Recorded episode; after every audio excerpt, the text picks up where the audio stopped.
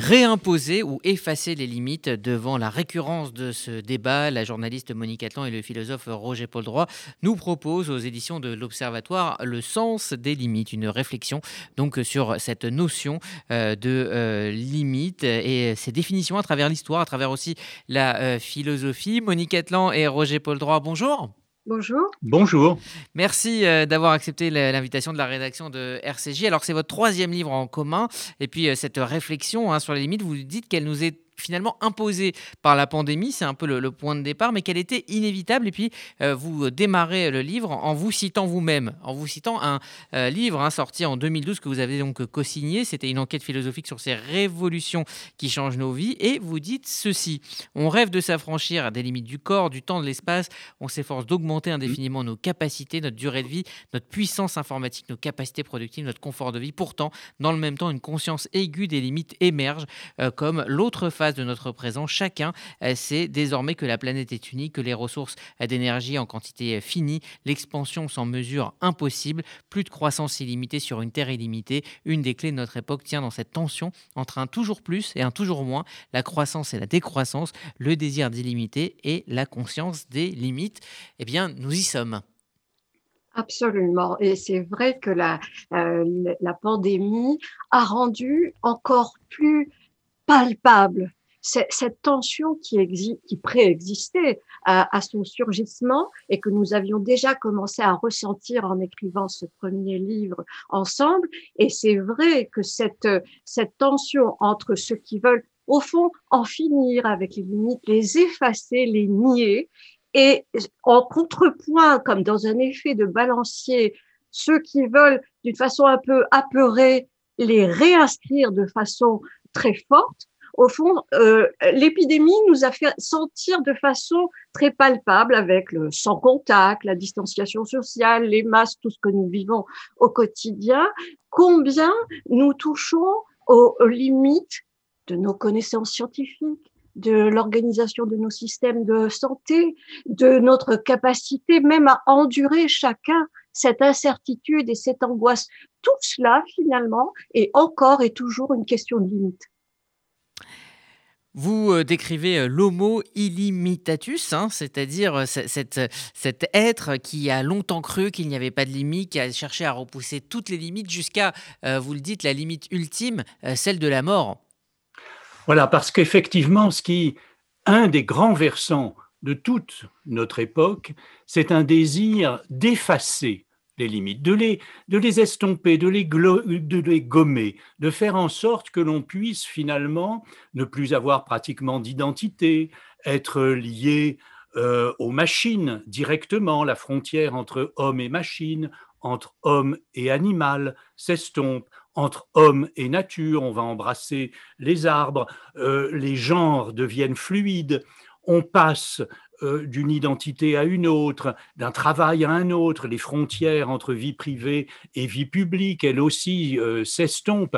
Et il y a cette grande idée que finalement, même euh, la barrière ultime, la frontière dernière que constitue la mort, pourrait être effacée. Le grand fantasme, finalement, derrière tout cela, c'est une sorte de fluidité permanente, de glissade sur laquelle qui ferait qu'on surfe sur la totalité, on est fusionné avec le tout, et il n'y a plus de limites. C'est pas la même chose que le dépassement des limites.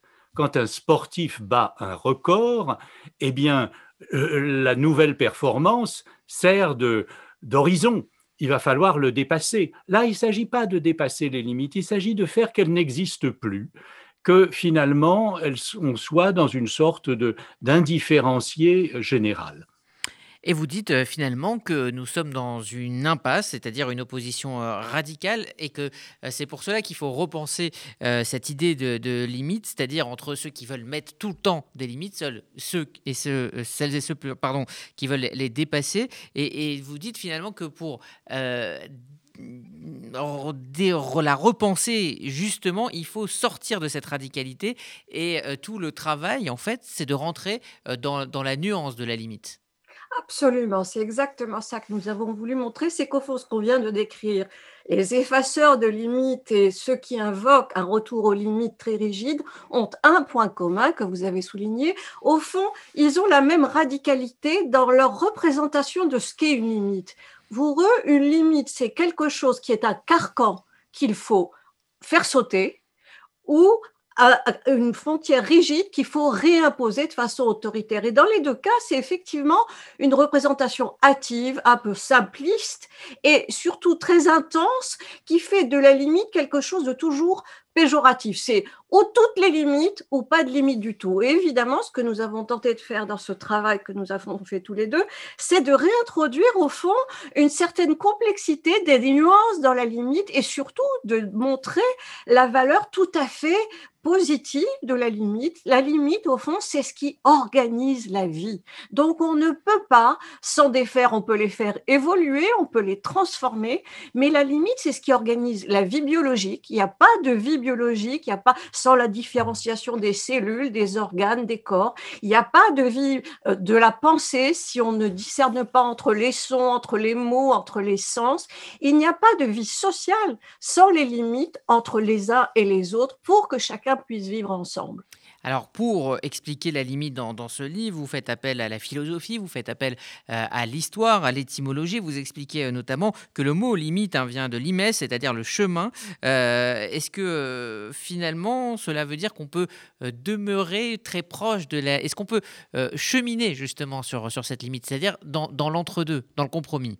Absolument. C'est-à-dire que ce qu'on a voulu faire, c'est, alors que tout le monde croit savoir ce qu'est une limite, montrer comment la notion elle-même doit être retravaillée pour sortir de cette impasse tout ou rien, avec des limites ou aucune, eh bien, il faut repenser et effectivement montrer, comme vous le rappelez, que la limite, c'est pas seulement une barrière, c'est aussi quelque chose qui permet le passage, qui permet le filtre, qui sépare évidemment, mais qui sépare pour que des relations soient possibles. Et finalement, il faut, pour qu'on ait un rapport aux autres, que l'on ait des bords soi-même et des contours. Voilà, euh, toute la, richesse de l'idée de limite, c'est de la repenser comme filtre, organisatrice, point de passage, point de liaison, et pas du tout simplement comme une chose étanche, simple, et il faut l'élaborer. Il y a des limites que l'on doit écarter, d'autres qu'on doit renégocier. Il y a toute une dimension, si vous voulez, de, partage, de compromis et de négociation pour fixer les limites. Et puis vous expliquez aussi que la limite permet la vie euh, et que finalement cette euh, limite doit ni être célébrée euh, ni être détestée. Et vous prenez d'ailleurs dans votre conclusion cette image de ces poteaux modulables qu'on trouve dans les aéroports, qui est finalement une, une limite qui, qui, qui s'installe, qui est là au moment où on en a besoin, et puis qui, qui arrive à se rétracter, à disparaître. c'est ça, une limite, c'est qu'elle elle doit justement pouvoir évoluer? En tout cas, c'est quelque chose qui nous a paru effectivement une image tout à fait intéressante parce que ça montrait l'aspect mouvant et plastique au fond des limites, ce qui ne veut sûrement pas dire qu'il n'y a pas de limite imprescriptible.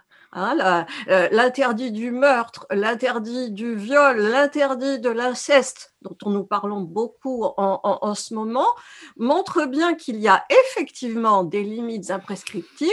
Par contre, par exemple, ce débat sur l'âge du consentement, euh, qui fait aussi débat en ce moment, est-ce que c'est 13, 15 ou 18 ans, euh, qui permet le, consentement à une relation sexuelle, montre bien que tout ça est évolutif. On avait 13 ans, finalement, ce type de barrière va redevenir peut-être plus euh, sévère. Donc, vous voyez bien que, quelle que soit l'imprescriptibilité théorique des limites, il y a aussi un jeu qui est le jeu humain par excellence, c'est de sans cesse repenser par la jurisprudence, par le travail des tribunaux, par la réflexion, de quelles limites on a besoin dans une société. Hein? Si chacun se mettait à décider s'il veut conduire à droite ou à gauche dans une même ville, ça poserait des problèmes. Donc il faut une sorte de consentement qui arrive au fond par le compromis, mais qui implique aussi une responsabilisation de chacun pour participer à ce travail collectif. Alors justement, vous citez euh, parmi d'autres exemples celui de la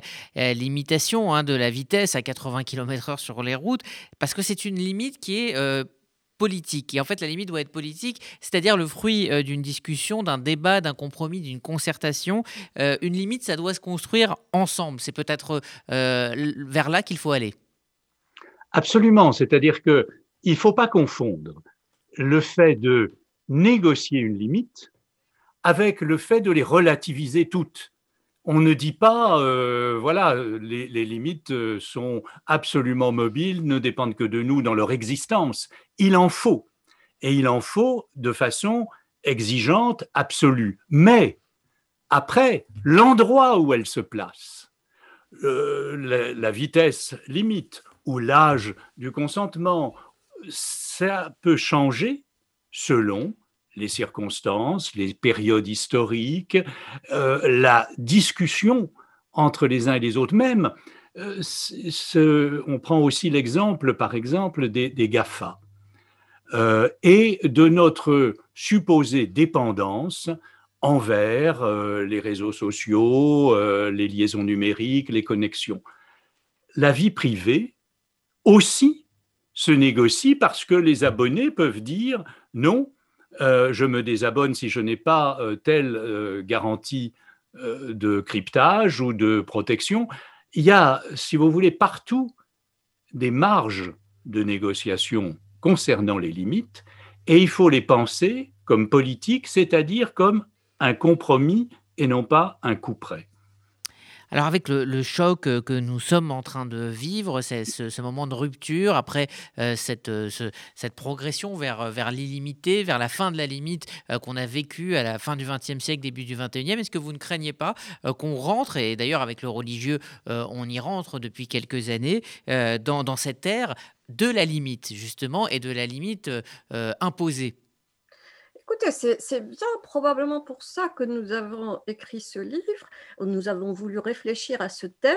C'est parce qu'effectivement, il y a toujours plein de risques autour des limites. Hein. Il y a euh, ce qu'on appelle dans le livre la possibilité d'une dictature du limitariat, c'est-à-dire une tentation de vouloir les imposer de façon tout à fait autoritaire, sans concertation, au nom d'idéologie Hein, qui tout finalement se réclament du bon, du bien, du juste.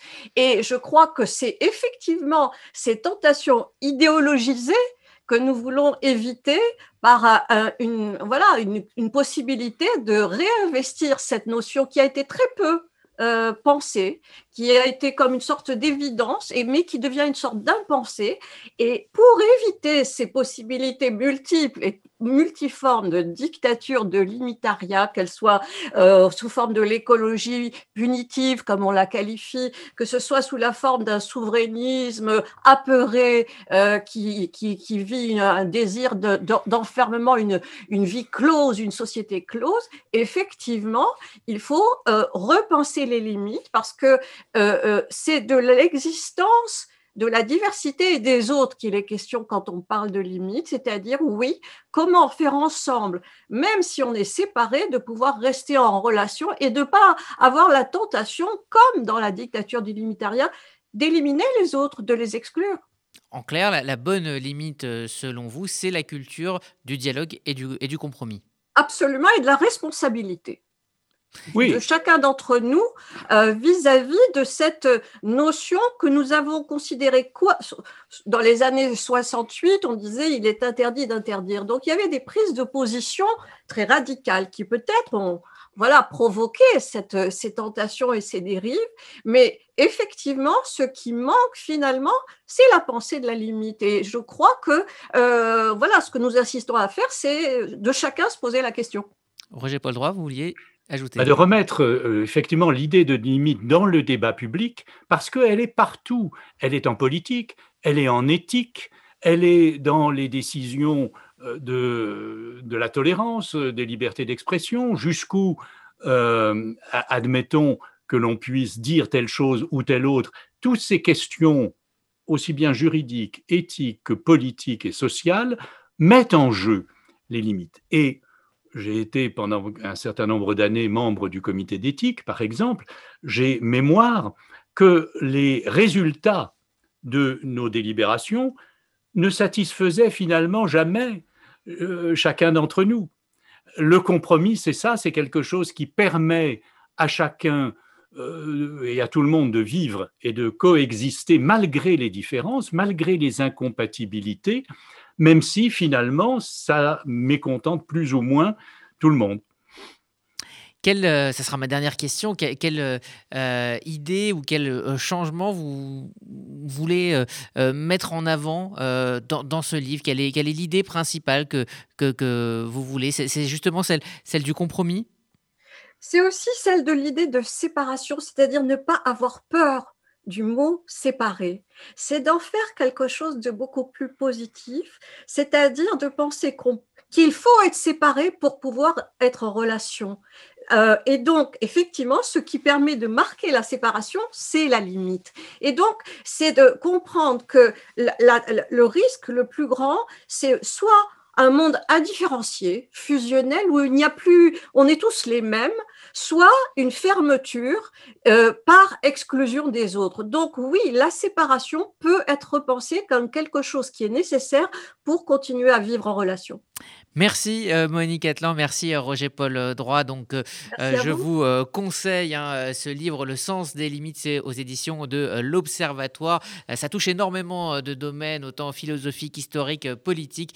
c'est absolument passionnant. C'est une, une vraie réflexion. Donc, Le sens des limites aux éditions de l'Observatoire. Merci d'avoir été avec nous aujourd'hui sur RCJ.